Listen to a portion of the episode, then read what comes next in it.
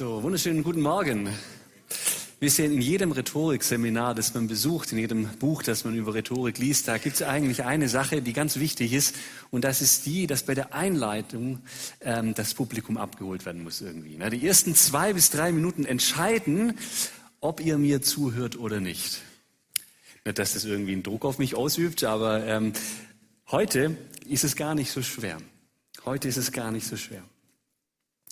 Ähm, man sagt, wenn man in den ersten zwei bis drei Minuten das Publikum nicht kriegt, dann fängt es an, irgendwie ans Mittagessen zu denken oder die, die Lampen hier oben an der Decke zu zählen. Das sind übrigens 11 mal 15, 165, ihr könnt es lassen. hört mir zu, hört mir zu. Genau. Ähm, und im Fall der Predigt ist es eine entscheidende Aufgabe für den Prediger, dass er sich vorher Gedanken darüber gemacht, ist das Thema, das ich heute habe, relevant? Und wo trifft es auf die Lebenswelt, dieses biblische Thema, auf die Lebenswelt der Zuhörer? Schaffe ich das in den ersten paar Minuten, das irgendwie ähm, auf die Kette zu kriegen, dass der Zuhörer denkt, Mensch, interessantes Thema, da höre ich zu, das wird bestimmt gut. Und äh, im Fall der heutigen Predigt ist das gar nicht schwer. Ähm, weil das ein Thema ist, das uns alle irgendwie schon bewegt. Also ich bin ganz entspannt heute, was die Einleitung betrifft, ähm, weil ich weiß, dass das Thema euch bewegt. Ich weiß es einfach. Weil jeder von uns, selbst wenn wir noch gar nicht so alt sind, ähm, Kinder oder Jugendlich, jeder kennt diese Lebenserfahrung im Leben, dass Dinge manchmal nicht so laufen, wie man sie gerne hätte. Dass es Lebensstürme gibt, dass es Leid gibt auf dieser Welt, dass es Dinge gibt die, wie Schmerz und wie ähm, äh, Leiterfahrung, wie, wie, dass es Zeiten im Leben gibt, die einen einfach ankotzt. Und dann steht man da und es ist blöd. Und jeder kennt das. Und ähm, das kennt der Mensch nicht erst seit neuestem, nicht erst in, in dieser Zeit, sondern schon seit immer. Schon diese ganz alten Texte, die Hieroglyphen ja, der Ägypter, da sieht man in diesen Symbolen von Leiterfahrungen, von Hungersnöten, die die hatten, von irgendwelchen anderen Leiterfahrungen, von Hinrichtungen. Und später in den antiken Texten, da gibt es viele Texte, die eben diese Leiterfahrungen auch ähm, aufs Papier bringen, auf, den Papyrus, und äh, die, die davon erzählen, wie das Leid so auf dieser Welt passiert. Und auch die modernere Literatur berichtet uns davon. Shakespeare er schreibt zum Beispiel in seinem Werk Macbeth, an jedem neuen Morgen heulen neue Witwen, weinen neue Waisen, neue Sorgen schlagen dem Himmel ins Gesicht. Oder um es mal als Schwabe auf Schwäbisch zu sagen, das Leben ist halt kein Schlotzer. Ja. Schlotzer ist ein Lolli, das Leben ist kein Lolli, das, das ist einfach nicht nichts, was Spaß macht und so, sondern ähm, kein Ponyhof, würde man im Hochdeutschen vielleicht sagen. Ähm, das Leben hat seine Stürme. Und wenn wir die Zeitungen aufschlagen, dann springt uns das jeden Tag auch wieder ins Gesicht. In irgendeiner Form ist es Leid da.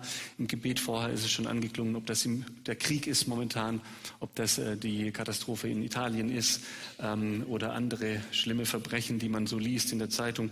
Ähm, man hat da die volle Auswahl. Jeder, auch jeder von uns Christen, kann Geschichten davon erzählen heute Morgen. Also ich könnte umgehen, ich bin mir ganz sicher, äh, jeder von euch könnte mindestens eine oder mehrere Geschichten erzählen, wo er Lebensstürme erlebt hat. Und das, obwohl wir an Gott glauben, und zwar an einen Gott glauben, der uns liebt. Wie passt das zusammen? Der uns liebt und allmächtig ist. Der das Gute will für uns und trotzdem manchmal nicht eingreift. Wie geht das? Wenn wir über unsere Beziehung zu Gott reden, und das tun wir ja auch in dieser Predigtreihe, dann darf dieses Thema nicht fehlen. Das wäre nicht fair, das wegzulassen, so zu tun, als würde uns Christen Tag für Tag äh, die Sonne aus dem Hintern scheinen. So ist das nämlich nicht. Und dann stellt sich schon mal die Frage, was soll das? Was soll das Leid? Wozu ist das gut? Darf man das überhaupt fragen? Wozu ist das gut? Kommt man überhaupt so weiter? Ist das Leid überhaupt etwas, das Sinn hat? Leid ist in unserer säkularisierten Gesellschaft ja eigentlich kein Platz mehr da. Das ist ja ein ganz störender Faktor. Das will man verschweigen, verheimlichen und irgendwie so schnell wie möglich aus dem, aus dem Weg räumen, dass, man, dass das ja niemand mitbekommt. Es ist eine lästige Störung meiner Lebensgeschichte, aber niemals ein sinnvolles Kapitel. Ist das wirklich so? Deshalb haben wir es in unserer heutigen Welt auch so schwer, einen guten Umgang mit Leid zu finden. Leid ist etwas, das so schnell wie möglich bezwungen oder weggedrängt werden muss. Es muss gelöst werden irgendwie. Und auch für uns Christen, die wir in dieser Gesellschaft leben, ist es ja auch so. Wir wollen Leid ja auch so schnell wie möglich weghaben. Und wenn wir beten, dann sofort, dass Gott am besten gestern schon das Leid wegnimmt von uns. Wir wollen es nicht haben. Es hat uns nichts mehr zu sagen. Oder? Aber was, und das ist die spannende Frage, was, wenn Leid doch nicht nur negativ ist? Provok provokanter Gedanke vielleicht. Aber ein Gedanke, den wir in dieser Predigt mal zulassen wollen. In unserer Predigtreihe Frühlingserwachen, da habe ich das Bild des Frühlingssturms gewählt. Und wir kennen Frühlingsstürme. Ja, was ist das für eine gewaltige Kraft der Natur? Oder Bäume können umgeknickt werden wie Streichhölzer. Letztes Jahr hat bei einem Sturm bei uns in der Sandkasten, das so eine Überdachung hat, einfach über die Hecke drüber gehoben auf die Straße. Und, und, und Sand ist ja nicht unbedingt leicht. Gewaltige Kräfte sind da am Werk. Straßen und Eisenbahnen können unbefahrbar werden, weil Bäume und Äste den Weg versperren. Wanderer, die in einem Sturm unterwegs sind, die müssen aufpassen, die sind in Lebensgefahr. Und wenn starke Stürme wehen, dann können sie eine Schneise der Verwüstung in unsere Wälder und, und, und auch bei den Häusern hinterlassen. Aber jetzt kommt's. Wer sich mit den Frühlingsstürmen ein bisschen mehr befasst, der wird auch auf andere Fakten stoßen.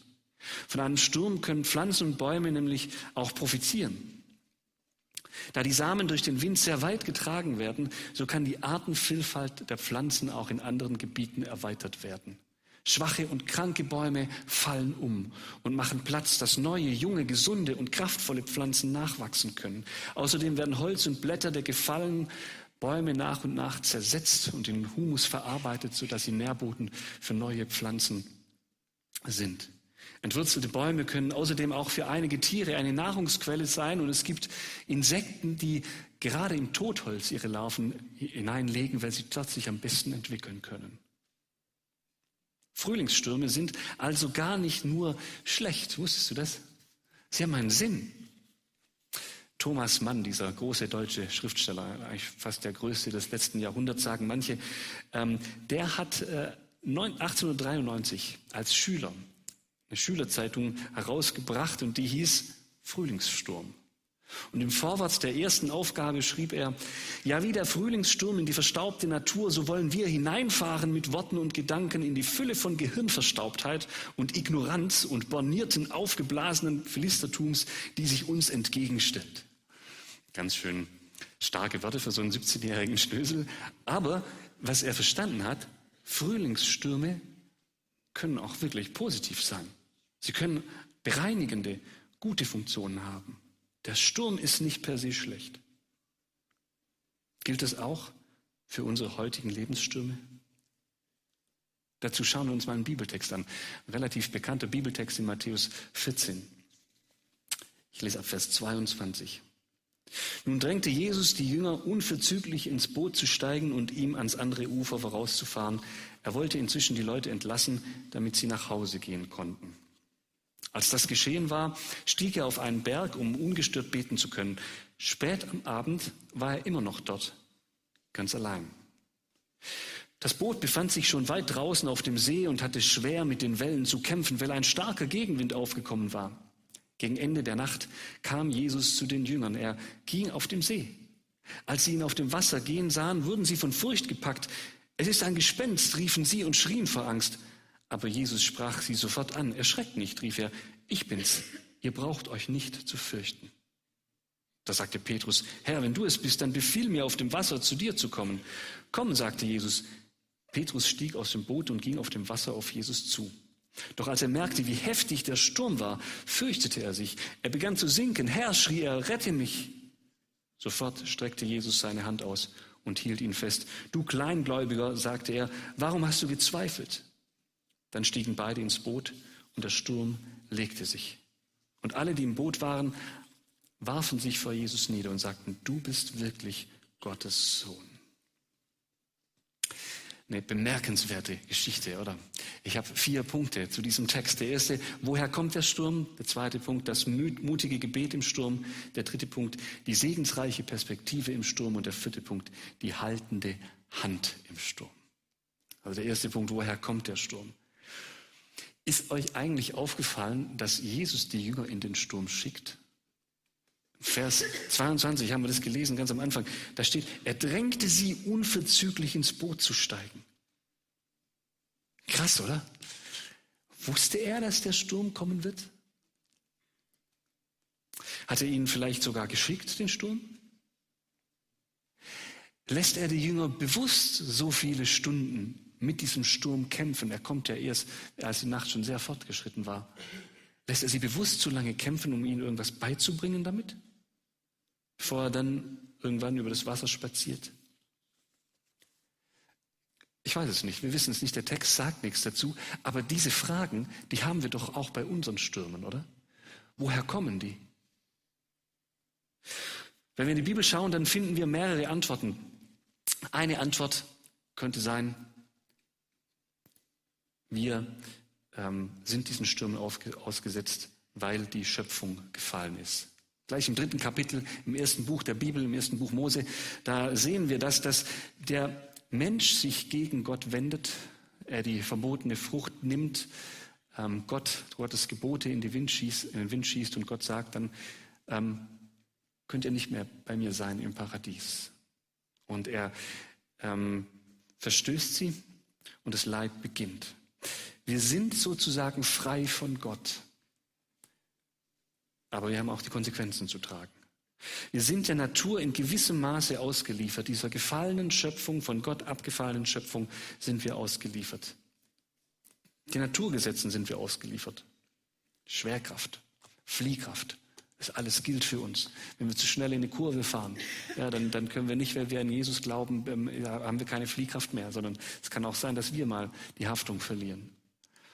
Und dann passiert ein Autounfall.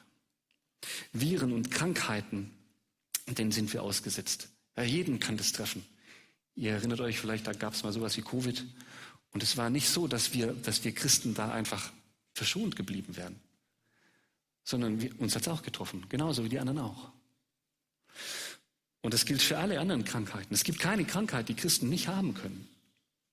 Die Erbanlagen, die Gene, die bestimmen, wie wir aussehen, die einige Dinge unserer Gesundheit bestimmen. Da können wir positive Erbanlagen haben oder negative, die gibt es auch bei uns. Ich kann Glück oder Pech haben, was die Erbanlagen betrifft. Da gibt es oft keinen unmittelbaren Verursacher, sondern wir leben eben in dieser Welt. Wir bekommen, was sie uns gibt. Manche von uns haben Glück, manche von uns haben Pech. Wir leben einfach darin.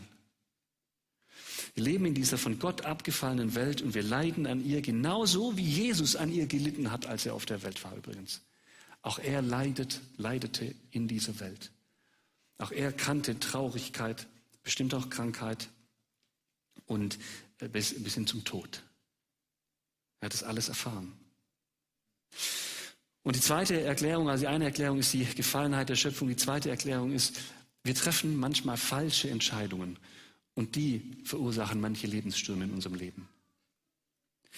Wie damals bei Adam und Eva, die in die Frucht gebissen haben, oder wie, wie bei David, der den Soldaten getötet hat, damit er seine Frau, äh, die Bathseba, heiraten kann. Und dann hat er Konsequenzen zu tragen. Ne, der Sohn Absalom, der daraus entsteht, der bereitet ihm nicht gerade Freude, sondern äh, beschäftigt ihn ein Leben lang. Und auch heute noch erfahren wir viele Lebensstürme durch falsche Entscheidungen, Entscheidungen zur Sünde, die wir getroffen haben, und dann tragen wir die Konsequenzen. Entscheidungen für falsche Personen, mit denen wir zusammen sind, die uns betrügen, die uns nichts Gutes wollen, die uns enttäuschen. Entscheidungen vielleicht, falsche Entscheidungen, dass wir sagen, wir haben die falsche Person geheiratet. Oder wir haben den falschen Beruf gelernt. Oder wir haben zu viel Zeit in den Beruf investiert und zu wenig in die Familie. Oder wir haben falsche, die falsche Lebensweise gewählt, uns falsch ernährt über Jahre, zu wenig Bewegung gehabt und jetzt haben wir irgendwelche Krankheiten und Wehwehchen zu tragen. Man hat die Entscheidungen getroffen und diese Entscheidungen haben Konsequenzen. Und viele von den Lebensstürmen, die wir erleben, die resultieren in diesen falschen Entscheidungen, die wir getroffen haben. Das ist das Zweite. Und das Dritte ist die falsche Entscheidung von anderen. Nicht nur wir können unser Leben mit unseren eigenen falschen Entscheidungen äh, beeinflussen, sondern auch andere. Josef war so ein Typ. Ne? Der hat zuerst selber die falsche Entscheidung getroffen, seine Brüder zu ärgern und die immer zu reizen, zu sagen, was er so, dass er viel besser ist als sie. Und dann haben die Brüder die falsche Entscheidung getroffen und haben ihn verkauft an eine ägyptische Sklavenhändler. Könnte man sagen, ein bisschen überreagiert. Aber Josef hatte darunter zu leiden, sein Leben lang. Jahrelang im Gefängnis. Jahrelang als Sklave. Auch heute noch erleiden wir verschiedene Lebensstürme, weil andere schlechte Entscheidungen gefällt haben. Vielleicht Entscheidungen, aufgrund dessen wir Gewalt erleben. Oder wir haben ein schlechtes Elternhaus und wir leiden oder haben gelitten unter vielen falschen Entscheidungen der Eltern. Oder der Ehepartner, der unser Traumpartner war, mutiert zu Monster oder treibt ungute Machtspiele. Oder werden betrogen oder wir erfahren Mobbing in der Schule. Oder wir erfahren geistlichen Missbrauch in der Gemeinde. Leute enttäuschen uns zutiefst, die sich auch Christen nennen. Und es macht was mit uns. Oder unsere Kinder behandeln uns nicht gut. Oder, oder, oder. Es gibt so viele Beispiele. Wir erleiden Lebensstürme aufgrund von falschen Entscheidungen von anderen. Das ist das Dritte. Und das Vierte ist, wir erleiden Lebensstürme, weil Satan und äh, das Böse ja uns dazu drei hintreiben. Bei Hiob sehen wir das ja, wird ja bald dieses Musical aufgeführt, Hiob. Und da war das ja so, dass Satan zu Gott gekommen ist und gesagt, der Hiob, den will ich mir vornehmen, den werde ich versuchen, dem werde ich schlecht gehen lassen. Und, und, und Gott lässt es zu. Oder Jesus, der versucht wird, wo Satan ihm in, in der Wüste begegnet und ihn versucht und sagt, hey, du kannst alles haben, Jesus. Du kannst Macht haben. Du kannst Reichtum haben. Ich gebe dir alles. Ich gebe dir alles. Und dieses ganze, dieses ganze Leiden, das da auf dich wartet, du musst das nicht tun. Du kannst jetzt schon die Welt regieren. Ich gebe dir die Macht über die Menschen. Du kannst jetzt die Welt regieren und du kannst sie ja zu einem zweiten Himmel machen, diese Erde. Du kannst ihnen ja Gutes, Gutes tun. Du hast die Macht, du kannst es annehmen von mir. Und Jesus widersteht dieser Versuchung. Und genauso werden wir Christen auch heute noch versucht, mit falschen Versprechungen, mit dem bequemen Leben, das es angeblich gibt, oder mit Zweifeln, aber auch mit Krankheit, mit Besessenheit, mit dem Geist der Bitterkeit, mit Unvergebenheit gegenüber Menschen, denen wir schon längst hätten vergeben sollen und vielem anderen mehr. Satan geht umher wie ein brüllender Löwe, sagt es Petrus mal in seinem Brief, 1. Petrus 5. Und dann gibt es noch ein fünftes, was Stürme verursacht. Und das ist Gottes Gericht und seine reife Schule, nenne ich das mal. Gott übt Gericht, weil Gott ein gerechter Gott ist.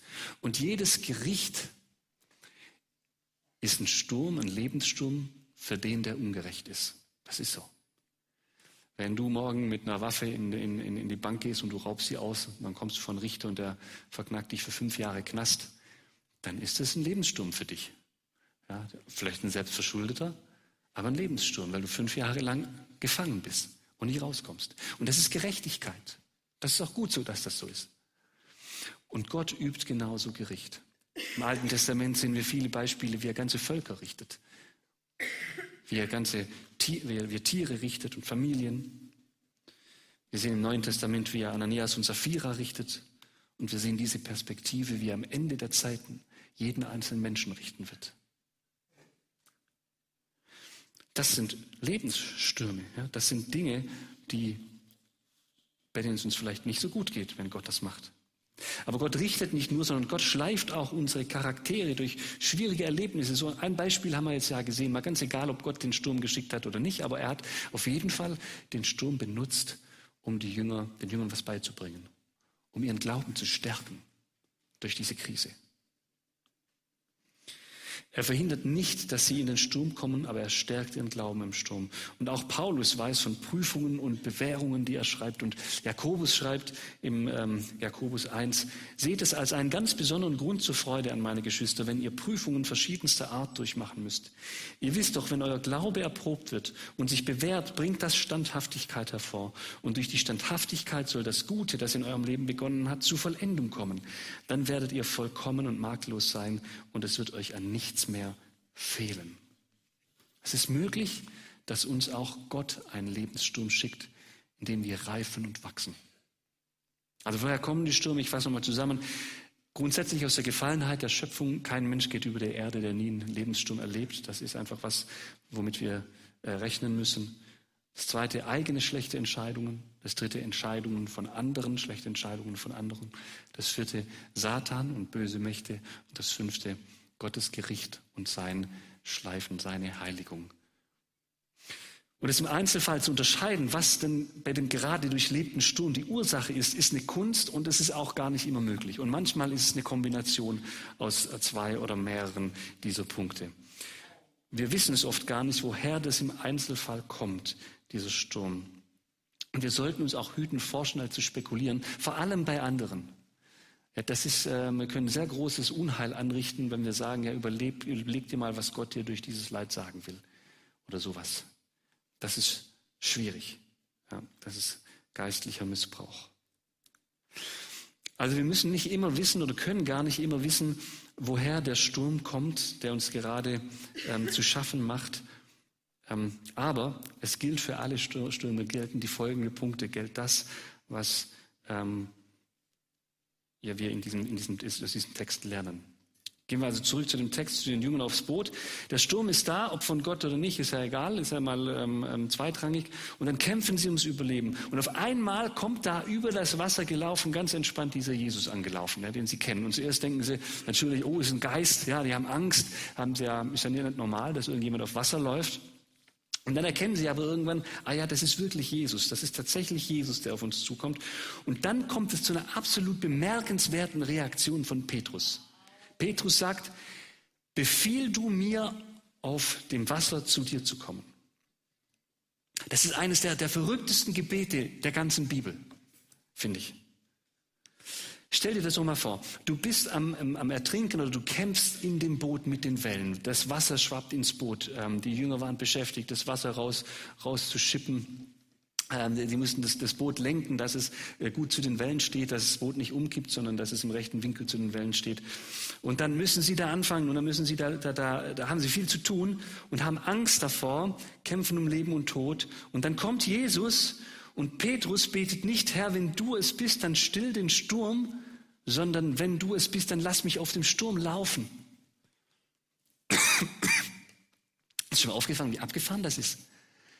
Stell dir vor, du bist in dem, in dem Boot und du hast Angst um dein Leben, dann kommt Jesus ums Wasser gelaufen und du bittest Jesus, dass er dich aussteigen lässt aus dem Boot, in, in quasi übers Meer laufen lässt.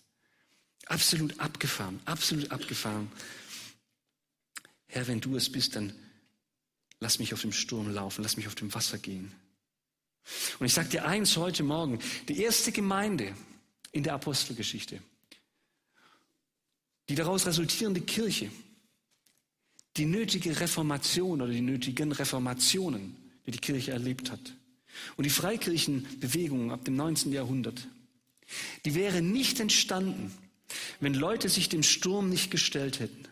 Wenn Leute beim Sturm umgedreht, äh, sie umgedreht hätten oder nur noch auf sich fixiert hätten und dass sie in einem Boot überleben, wenn sie nicht mit Jesu Hilfe durch den Sturm gelaufen wären, dann wäre das nicht entstanden. Und diese Gemeinde hier, die FEG Lörrach, die wäre auch nicht entstanden, wenn damals die Gründergeneration, fragt die mal, was die erlebt haben, wenn da nicht Leute gewesen wären, die gesagt haben, wir halten unsere Nase in den Sturm, wir gehen vorwärts, egal was uns trifft, wir bauen Gemeinde.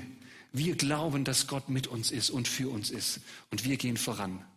Und das, was wir hier in der Gemeinde gerade erleben, das ist nur deshalb möglich, weil Menschen mitarbeiten und sagen, hey, egal welche Stürme mein Leben gerade trifft, äh, treffen, ich mache weiter. Die Leute, die hier auf der Bühne gestanden sind vorher, von den meisten weiß ich, dass sie ohne diese Einstellung gar nicht auf der Bühne stehen würden. Die Gemeinde Gottes ist darauf angewiesen, dass Leute wie Petrus die Nase in den Wind halten, den, Stürme, den Sturm gegenübertreten und sie im Blick auf Jesus überwinden. Die Jesus mehr vertrauen als dem Wind, der ihnen um die Ohren pfeift. In wenigen Wochen werden wir eine Taufe feiern. Und ich habe die Taufgespräche schon geführt. Ähm, und ich weiß von ein paar Leuten, die sich nicht taufen lassen würden, wenn sie gesagt hätten, oh nein, ein Sturm, lass uns abhauen. Sondern die dem Sturm begegnet sind und deren Glauben darin gewachsen ist. Ein Leben ohne Sturm wirst du nicht haben. Egal, ob du dein Leben mit Jesus führst oder ohne, nicht, ohne, ohne ihn. Du wirst ein Leben ohne Sturm nicht haben. Aber du kannst dich entscheiden, ob du dein Leben lang gegen die Stürme ankämpfst oder ob du lernst, auf ihnen zu laufen.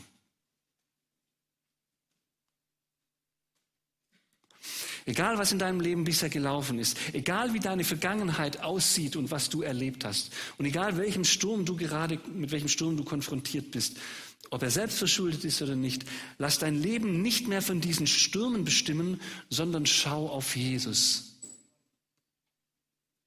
Schau auf Jesus.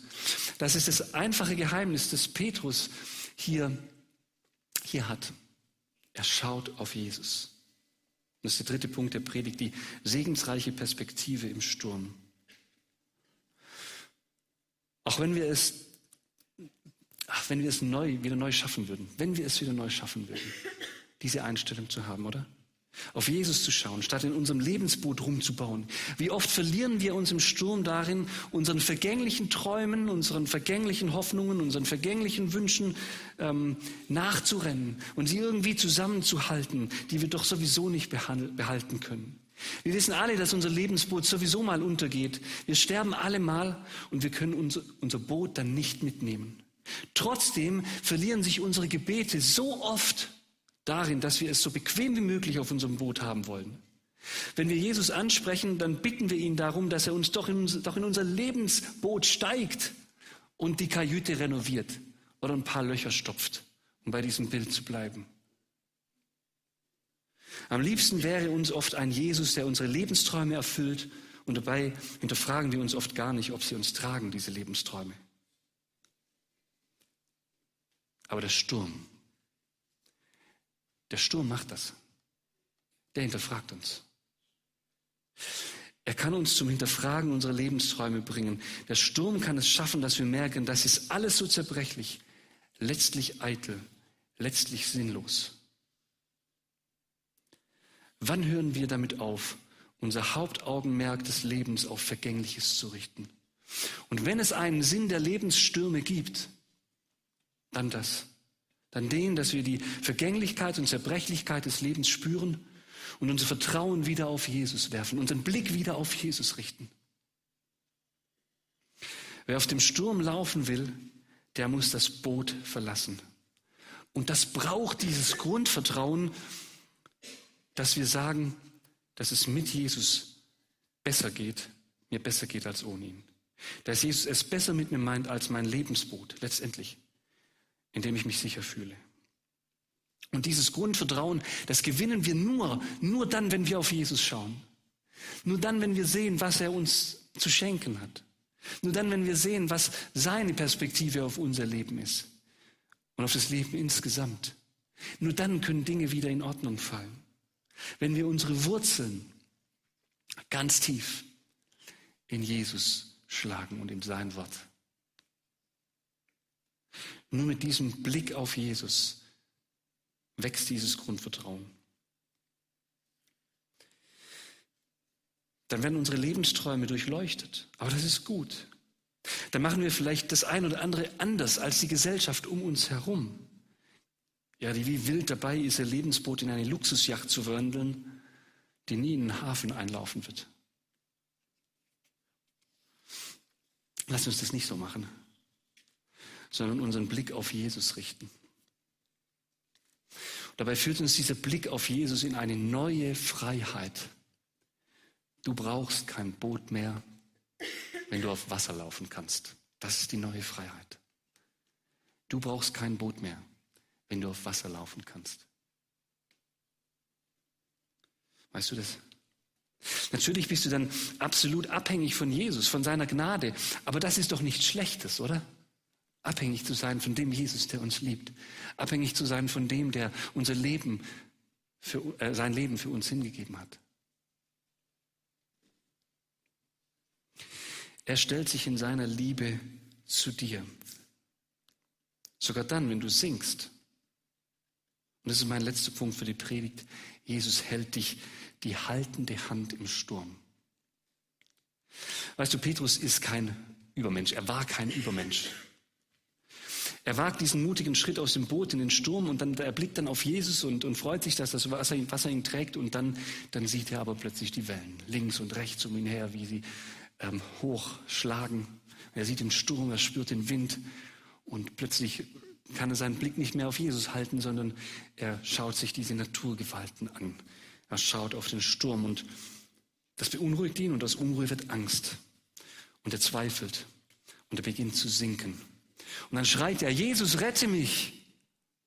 Aber weißt du was, Jesus ist da. Und er reicht ihm die Hand und er zieht ihn wieder hoch. Jesus ist da. Wenn du den Schritt aus dem Boot wagst, dann ist Jesus da. Und er ist treu.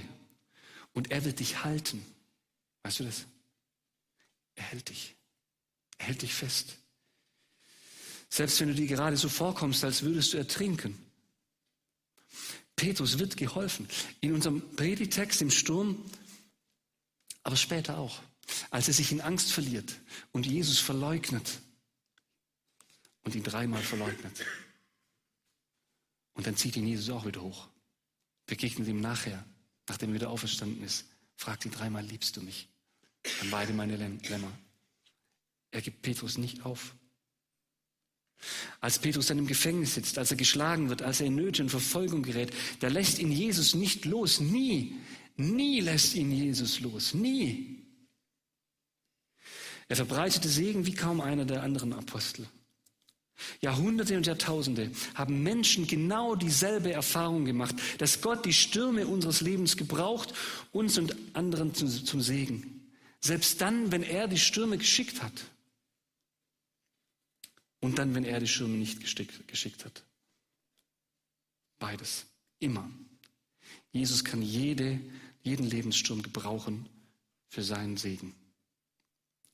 Josef, der von seinen Brüdern nach Ägypten verkauft wurde, und dann erstmal echt eine lange ähm, ähm, Sklavenschaft erlebt hat und dann nochmal ins Gefängnis geworfen wurde und dann total überfordert war. Er war plötzlich vom Gefängniswärter zum, wurde er zum zweitmächtigsten Mann in ganz Ägypten und hatte wahnsinnig viel Verantwortung für ein ganzes Volk, dass das nicht hungert. Und, und, aber Jesus war treu. Jesus war da. Er war da. Man sagte am Ende seines Lebens, also dieser Josef, als er mit seinen Brüdern sich wieder versöhnt hatte und als er im Sterben liegt und seine Brüder waren da in seinem Sterbebett, da sagt Josef, ihr gedachtet mir zwar Böses zu tun, aber Gott gedachte es gut zu machen, um es so hinauszuführen, wie es jetzt zutage liegt, um ein zahlreiches Volk am Leben zu erhalten. Wir wissen heute, dass das Volk Israel, das eine wahnsinnige Geschichte erlebt hat, bis heute und noch eine Geschichte vor sich hat. Ich fasse zusammen mit ein paar Fragen. Die erste Frage ist, was machst du mit den Stürmen deines Lebens? Egal woher sie kommen, was machst du damit? Blickst du auf Jesus? Läufst du zu ihm? Hast du den Mut, dein Boot zu verlassen? ergreifst du die rettende Hand Jesu im Sturm. Ich bete. Vater Himmel, ich danke dir von ganzem Herzen, dass wir zu dir kommen können als dem Gott, von dem wir wissen, dass er uns liebt. Unglaublich, unendlich. Ich danke dir, dass du unsere Stürme kennst. Du weißt, woher sie kommen. Du weißt, wie es uns damit geht. Du weißt, wie sehr wir uns manchmal festklammern an unser Boot, da nicht los wollen, da nicht raus wollen, nicht zu dir laufen wollen, sondern das Festklammern, was, ja, was wir irgendwie so lieb gewonnen haben, warum auch immer. Jesus, schenk uns die Kraft loszulassen, auf dich zu blicken, auszusteigen, uns in Abhängigkeit von dir zu begeben. Hilf uns, unsere Beziehung zu dir wieder ganz neu zu leben, ganz neu den Blick auf dich zu erhaschen, dein Angesicht zu suchen, Tag für Tag, um verändert zu werden, um umgestaltet zu werden. Danke, dass du uns Stürme schickst, damit wir daraus lernen können. Und wir wollen nicht einfach so sie über uns ergehen lassen und über die Sinnlosigkeit klagen, sondern wir wollen dich anschauen, uns zu dir treiben lassen. Danke, dass dann Segen fließt, dass wir das erleben können nach deiner Verheißung. Und ich bete jetzt ganz besonders für diejenigen unter uns, die heute Morgen hier sitzen und gerade in so einem Sturm leben. Und du bagatellisierst das nicht und das ist nicht einfach und das weißt du auch. Und du erwartest von uns auch gar nicht, dass wir es auf die leichte Schulter nehmen.